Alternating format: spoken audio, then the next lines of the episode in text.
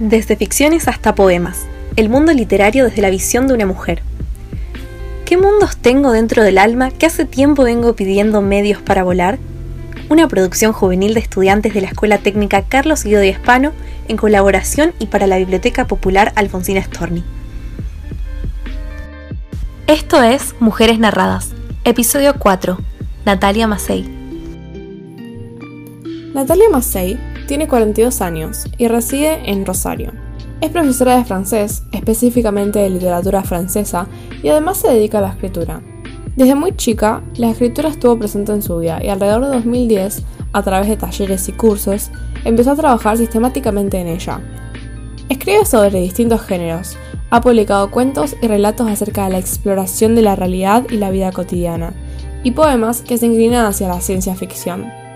Algunos de sus libros son Maraña, editado por Baltasar Editora, y Cauce, editado por la editorial Biblioteca Vigil. Natalia busca expresar extrañeza, curiosidad, plasticidad, el dinamismo de las cosas que vemos habitualmente. Se enfoca en las cotidianidades y cómo ellas pueden ser diferentes cada día. Los primeros encuentros con la literatura que recuerdo son en la infancia, eh, en la escuela, un poco los cuentos que nos daban a leer en la escuela, las, después los libros de la colección Villiquen en ese momento, que eran libros, historias clásicas, pero mm, versiones para, para, jóvenes, como por ejemplo Mujercitas, Oliver Twist, Moby Dick. Recuerdo mucho esos libros. Eh, en mi casa no había muchos libros, así que me generaba mucha curiosidad eh, y, siempre estaba buscando eh, en la biblioteca, por ejemplo, en la biblioteca de la escuela, en, casas de amigas, de amigos. Esos son los primeros encuentros con la literatura. Y después también me acuerdo de una colección que se llamaba Elige tu propia aventura, que me gustaba mucho, que eran libros de aventuras que tenían una organización así como múltiple, uno leía hasta un momento y ahí había una decisión del lector, te decía si querés que el personaje haga esto, anda a la página tal, si querés que haga esto otro, anda a la página tal. Y, me, gustaba esa, esa participación en el libro. No recuerdo un libro así como, como el primero. Eh, sí, bueno, los cuentos infantiles de, de muy chica cuentos clásicos de Disney, esas historias en, cuentos como Blancanieves, Bambi, todos esos cuentos muy de muy pequeña. Y después sí recuerdo mucho como un primer acercamiento a la lectura, eh, esos libros de los que hablaba en la, en la respuesta anterior, la colección Villiquen y esos clásicos. Eh, Ahí, por ejemplo, también estaba Robinson Crusoe, además de los que mencioné, además de Mujercitas, Moby Dick, Oliver Twist. Todos esos libros eh, empezaron a marcar mi interés por la lectura. El primer libro que publiqué fue Maraña, el libro de, relatos, y de ese libro en particular, el primer cuento que, escribí se llama Tatuada. Y mm, la inspiración del libro en general es variada porque son mm, muchos relatos, varios relatos, en los que hay historias distintas. Pero de, mm, tatuada particularmente de ese cuento, que es como uno de los corazones del, libro, mm, me inspiré, es difícil decirlo después, a veces no, no es tan claro cómo vienen algunas ideas, pero hubo como una, una escena muy concreta, una anécdota muy concreta que fue ver en, afuera de una pescadería de la ciudad de Rosario una mesa mm, que parecía tipo una mesa de cirugía en la que estaban exponiendo un tiburón que había sido pescado en las últimas horas y estaba ahí expuesto el, tiburón arriba de una montaña de hielo con la boca abierta, la mandíbula abierta y todos los colmillos. Y bueno, esa, esa, esa imagen, los ojos del tiburón me, generaron un montón de sensaciones en relación a, la muerte y a la, a la, lucha por la vida. Había como una furia en la mirada del tiburón. Y a partir de ahí surge, surge tatuada, que no, no tiene que ver directamente con, con eso, pero eso fue el origen del, del relato que después tiene un montón de otras aristas inspiradas en otras situaciones. Me marcaron varias lecturas, varios autores y autoras. Eh, hay como momentos distintos para, mí. Por ahí un primer momento de, lecturas en la adolescencia que me marcaron muchísimo, que me abrieron eh, al mundo eh, y que me hicieron desear escribir y ser escritora y ahí quizás podría nombrar a Alejandra Pizarnik y a Julio Cortázar. Y después hay como, como lecturas ya más mm, entrando en la vida adulta, eh, que también me marcaron absolutamente, como por ejemplo Raymond Carver, un escritor norteamericano, eh, Marguerite Duras, francesa, absolutamente, una de las escritoras que más me, me motiva, me conmueve, en las que yo encuentro mayor profundidad. Y, en relación a, si me siento identificada con, alguna autora o algún autor, no sé, lo de la identificación quizás es, es como mucho. Eh, sí por momentos uno siente como se siente identificado o identificada en, alguna, en alguna lectura.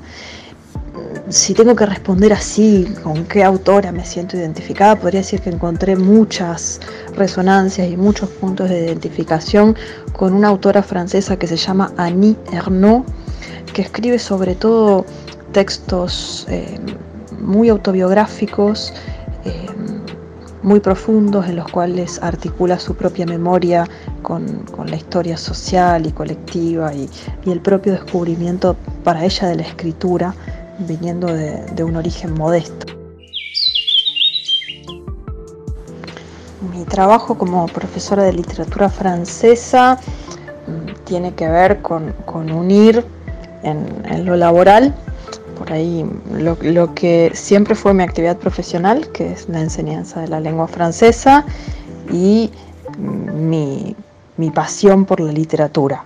Desde siempre leo y me formo eh, por ahí me he formado en ámbitos informales en la literatura o en talleres o a través de seminarios y a través de la práctica de la lectura. Eh, y bueno, y esas dos eh, vertientes se fueron uniendo en la enseñanza de la literatura en lengua francesa, particularmente en el profesorado de francés de Rosario y en un taller de, de literatura en lengua francesa que coordinó hace muchos años. Sí, leo bastante literatura sobre género, particularmente literatura feminista, en los últimos años más que nada. Eh, eh, libros que me, gustaron o que me interpelaron mucho en esa línea, eh, por ejemplo, Teoría de King Kong de Virginie Despentes, una autora francesa. Bueno, por supuesto un clásico, El segundo sexo de Simone de Beauvoir, que es un libro larguísimo, pero uno puede ir como recuperando algunas, eh, algunos capítulos, empezar así como de a poco por partes. Después también, hace poco leí uno que me gustó mucho porque me parece así como muy didáctico, que se llama Biblioteca Feminista de Florencia Abate. Judith Butler me parece también una referencia a deshacer el género. En lo personal no siento que ser mujer me haya condicionado en mi relación con la escritura. Debo decir que no formo parte de los grandes circuitos editoriales en los cuales hay otras eh, lógicas y dinámicas y hay espacios, digamos, de poder, em, jerarquías. Esos, esos espacios mm, probablemente todavía em, tengan un porcentaje mayor de hombres que de mujeres eh, en función de tradiciones, eh, herencias. Sin embargo, creo que en este momento, en, esos ámbitos, ha habido como una, transformación muy grande y, de hecho en, los últimos años hay muchas mujeres escritoras en Argentina y en el mundo que, vienen dando un batacazo y, los libros a lo mejor que han circulado, que han tenido mayor reconocimiento en los últimos años en la literatura argentina, eh, fueron escritos por mujeres. Así que creo que hay, ciertas cosas que se están moviendo y que los condicionamientos de ser mujer no sé si tienen tanto que ver con el oficio, sino con dinámicas sociales y estructurales más amplias, eh, que no, en muchos casos y en gran medida nos condicionan y nos determinan a nivel social y estructural. No sé, por ejemplo, cómo se concilia la maternidad o los cuidados, no solo con, la escritura, sino con cualquier actividad, ¿no? Cuánto es el tiempo que las mujeres dedicamos a tareas como por ejemplo la escritura o cualquier profesión en la, en la que nos queramos, eh, a la que nos queramos abocar 100% cuando tenemos que conciliar eso, por ejemplo, con tareas de cuidados que sabemos que todavía en gran medida socialmente siguen recayendo mayormente en las mujeres. Un libro que no podría faltar en mi biblioteca es Madame Bovary de Gustave Flaubert. Voy a recomendar dos libros de autoras mujeres eh, que leí en los últimos tiempos. Uno es Las aventuras de la China Airón de Gabriela Cabezón Cámara, muy bueno, un libro de, aventuras, pero muy power, muy intenso, em, de power femenino. Y por otro lado voy a recomendar Las Malas de Camila Sosa Villada, que es una de mis escritoras favoritas de, de este momento. A las jóvenes escritoras que quieran adentrarse en, el mundo, en el universo, en los circuitos de la literatura, lo primero que les diría es que escritor es quien escribe, así que más allá de cualquier eh, circuito de, reconocimiento, de publicación, eh, lo importante es el oficio vital y sostenerlo. Y, luego sí, eh, para poder compartir eso con otros, con otras. Hay un montón de espacios, los talleres me parecen súper importantes porque uno lee otras cosas, porque uno encuentra una devolución de lo que escribe, lo va, va encontrando su voz. Eh, y ahí se empieza a mover como una rueda. Luego también los ciclos de lectura, los ciclos de poesía. Ahora todo eso está un poco parado por la pandemia, pero son cosas que van a volver y que también tienen sus, sus espacios virtuales. Esos me parece que son como los espacios primarios de encuentro de las escritoras y de los escritores. Y de ahí a veces uno puede empezar a tener algún espacio de publicación o una iniciativa de una publicación eh, colectiva, un fanzine. Eh, eso me parece que es como lo primero que, que echa a andar la rueda de, de los circuitos literarios. Me gustaría compartir una, una lectura, un textito breve con ustedes de un libro que me gusta mucho que se llama Leer el Mundo de Michel Petit y dice así. Leer, pero también mirar ilustraciones, pinturas, películas, contar, cantar, dibujar, escribir un blog para compartir lo que se descubre.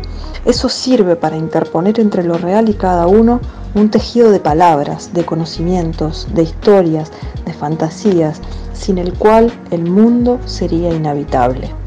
Esto permite constituir una suerte de reserva poética y salvaje, en la que siempre se podrá abrevar para dar forma a lugares donde vivir, a habitaciones propias donde pensar. Esto fue Mujeres Narradas